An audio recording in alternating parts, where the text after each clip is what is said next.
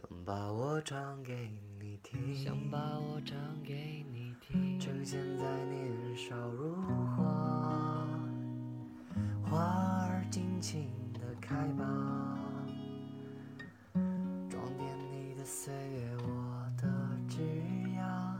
嗨，你好，我是主播依兰雨树。这两天刷这个热搜的时候，刷到了一条消息，在刚过去的这个周末，我们顶流的直播平台上，圈子里一直所说的这个劳模刘德华出现了。他在这个平台上去开了一个把我唱给你听的线上直播的演唱会。据说啊，当天晚上。就有超过三点五亿人次观看了这场演唱会。哎呀，这什么叫顶流的天王？这就是顶流的天王啊！据说去年他曾经入驻了这个直播平台，当时入驻了二十四小时，粉丝量就突破了两千四百六十三万。而且呢，在第一支这个短视频里边。刘德华把这个《无间道》里边天台对峙的那个经典桥段又重新拿出来演绎了一下，只不过是把这个台词儿换成了“以前我没得选择，现在我想开抖音”。所以上个周末就是因为他要开嗓唱歌，很多的主播都纷纷的退让，就连。常年在人气榜第一名的小杨哥都连夜改了这个直播的时间。刘德华今年已经是六十开外了，花甲之年呀！但是你看他穿着一身的这个白色的西装，站在这个直播的镜头前面，虽然呢，已经很久没有看到就跟粉丝互动的这个刘德华了，但是你看他。依然是神采奕奕的，那满头的黑发，依然身材管理的非常非常的好，你就觉得好像岁月在他身上没有留下任何的痕迹。你要知道，当年啊四大天王的时候，刘德华被形容什么？哎呦，唱的真难听，都跑调了，居然还在这出唱片。这就是演员混不下去了，来唱歌了。当年香港四大才子之一的黄沾说他写词儿不行，谭咏麟说他唱歌不行，所有的人都认为四大天王里边他就是长得好看，唱不如张学友，跳不如郭富城，演还不如人黎明。但是呢，走到现在，四大天王依然。站在娱乐的前线，只有刘德华。应该说，凡事有交代，件件有着落，事事有回音，做事有分寸。这是一个苦出身的孩子，熬了多少年，熬成顶流的人。他的至理名言，就是因为他坚持自己回馈社会。帮助更多的好人，就是难得的四十年如一日的做好人攒口碑，这是他四十年畅行不衰的主要的原因。我记得前两年他开这个演唱会嘛，当时二零一九年的香港红磡，刘德华本来是想连开二十场的，但是开到第十三场的时候，高强度的这个演唱让他这个嗓子已经哑了。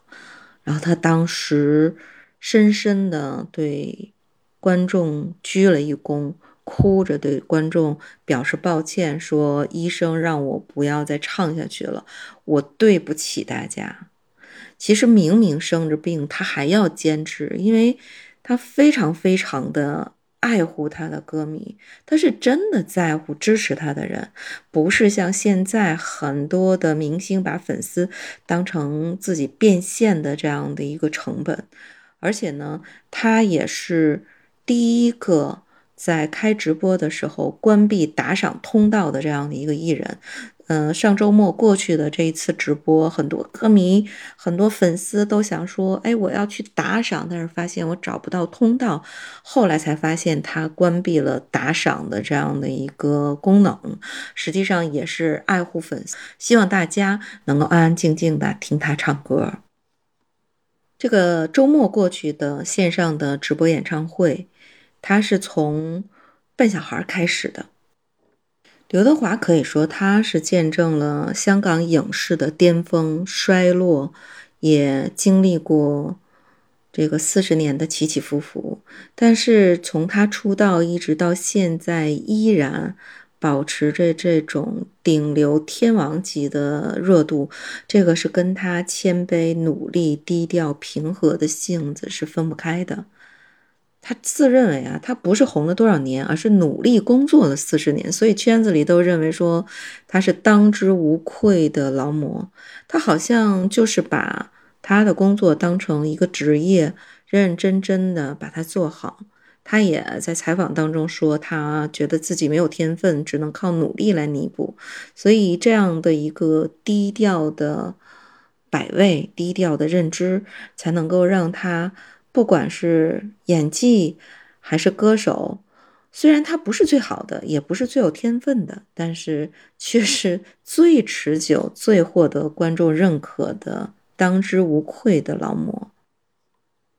这个过去的周末，让我们看到了久违的天王刘德华，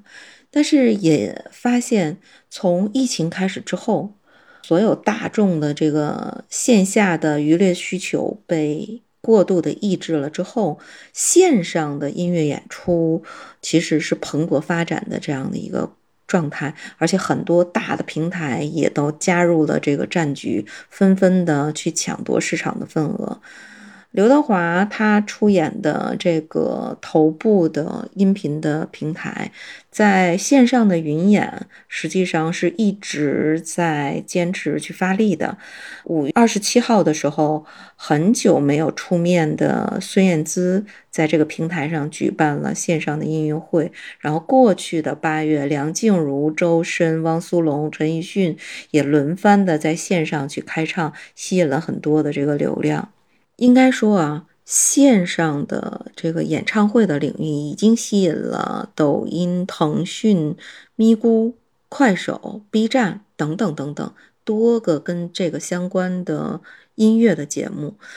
我看到一个很有意思的数据，就是到去年的九月份的时候，抖音。从十六岁到二十五岁年龄段的用户占比是百分之二十五点二，占比最多的是二十六到三十五岁的年龄段的用户，达到了百分之三十；三十六到四十五岁年龄段的用户占比达到了百分之二十二，已经接近了他当时发迹时主力用户的一个比例。呃，这个已经占据了头部的短视频的平台，在用户规模逐渐扩大的同时，它不断的去突破用户年龄的这样圈层。应该说，去过去这个周末的刘德华的线上的演唱会，也是由他来带动一轮的新的破圈儿。呃，平台的这个数据显示，刘德华这一次的演唱会停留时间最长的观众的年龄层，三十一岁到三十五岁。而且在微博热搜上同时挂着关于这场演唱会词条的同时，二十一世纪经济报道的微博账号也做了一个观看演唱会用户年龄的一个调查，结果显示，在观看刘德华演唱会的人当中，有超过三分之一的用户是八零后。那么最早一批的八零后到现在今年已经。四十二岁，最小的也要三十三岁，也正对应着这个头部的平台这几年增长较快的那一批年龄圈层的用户。可以说，这个头部平台用，